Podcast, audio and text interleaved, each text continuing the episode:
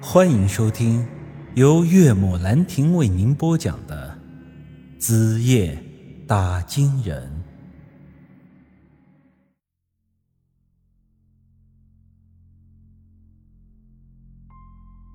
这时候想要活命，那也只能发挥我这看家本事了。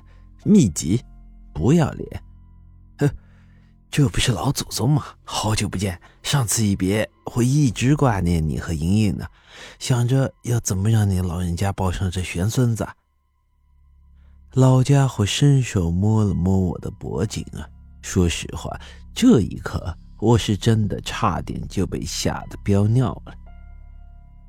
小子，都这个时候了，你还跟老夫我打哈哈呢？上次我这一条老命可就差点栽在你的手里了。说着，他又晃了晃那条链子，发出了清脆的声响。我勉强做出了笑脸：“ 老祖宗，那天是个误会，我可不是真心要害你啊。”实话告诉你吧，我这个人身体不好，小时候得过那个小儿麻痹症，而且我脑子也不太好使。这一犯起病来吧，爹妈都敢看。但我真的不是故意的。哼，你脑子不好使？哼，笑话！你这一肚子的坏水，你要是都算脑子不好使的话。那这世界上恐怕都是傻子了。我一看这情形，这老家伙不傻，靠这打马虎眼肯定是蒙混不过去了。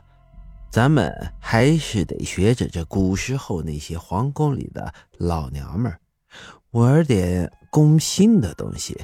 这孙老爷子心里念着那些破事儿，我是很清楚的。老祖宗，我是真没骗你啊！为表决心，我看不如这样吧，你把莹莹叫出来，我现在就和她同房，让您老人家尽快抱上这大孙子，行吧？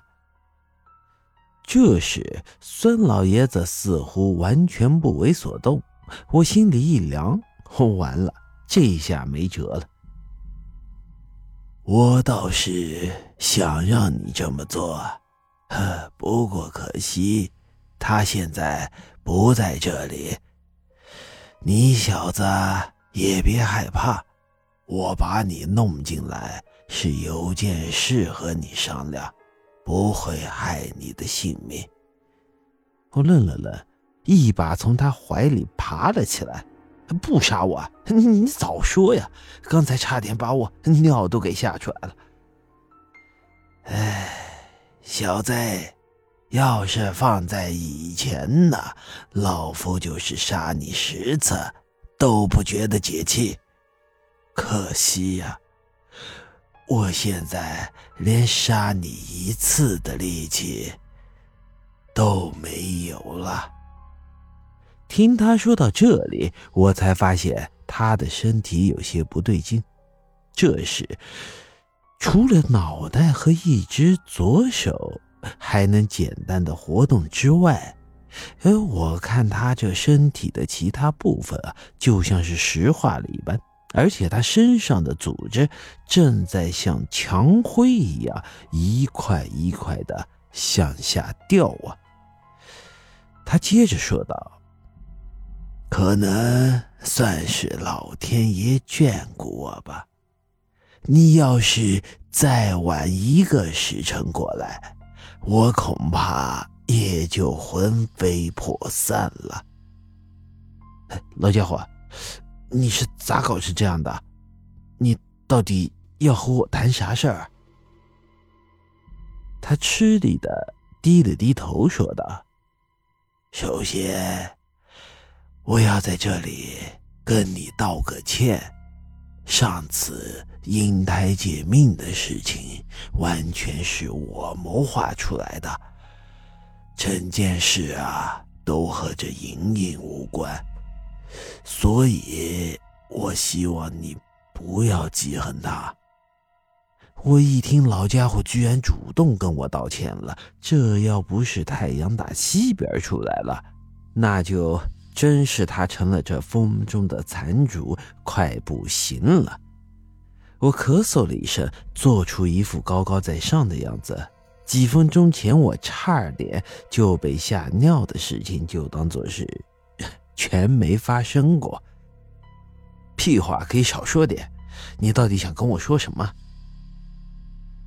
唉，我呢是早就没了这转世成人的机会，但是莹莹啊，现在还没走上这绝路啊。我知道你是懂行之人，所以希望你能在我这魂飞魄散之后，帮他做场法事，超度超度。让他回归轮回，重新投胎做人，这是我现在唯一的心愿呐。他能说出这样的话，其实我还真是有些吃惊。这孙老爷子盼了一百年呢，一直希望自己孙家能有个后。没想到他鬼身的最后一刻，居然能把那执念给放下了。其实他说的这事儿啊，对我来说不过是小事一桩，但是想起他之前对我做的那些，我又不想这么轻易的答应他。我凭啥要帮你？我叫声老祖宗，你还能把自己当白菜啊？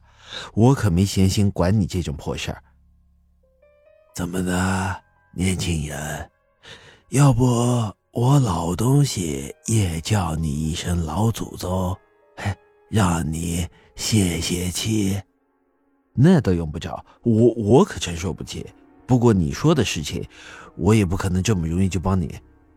你想想啊，呃，这唐三藏西天取经，到了大灵隐寺之后，还得给人家点好处，才能把真经交给他吧？我可不能白白帮你的忙吧？哼，你说的有道理，不过这个我也早就想到了。这样吧，你只要答应帮我超度莹莹，我就给你一个忠告。这个忠告对你来说非常的重要，甚至。关乎你的性命，这样咱们就算是平等交易了吧？本集已经播讲完毕，欢迎您的继续收听。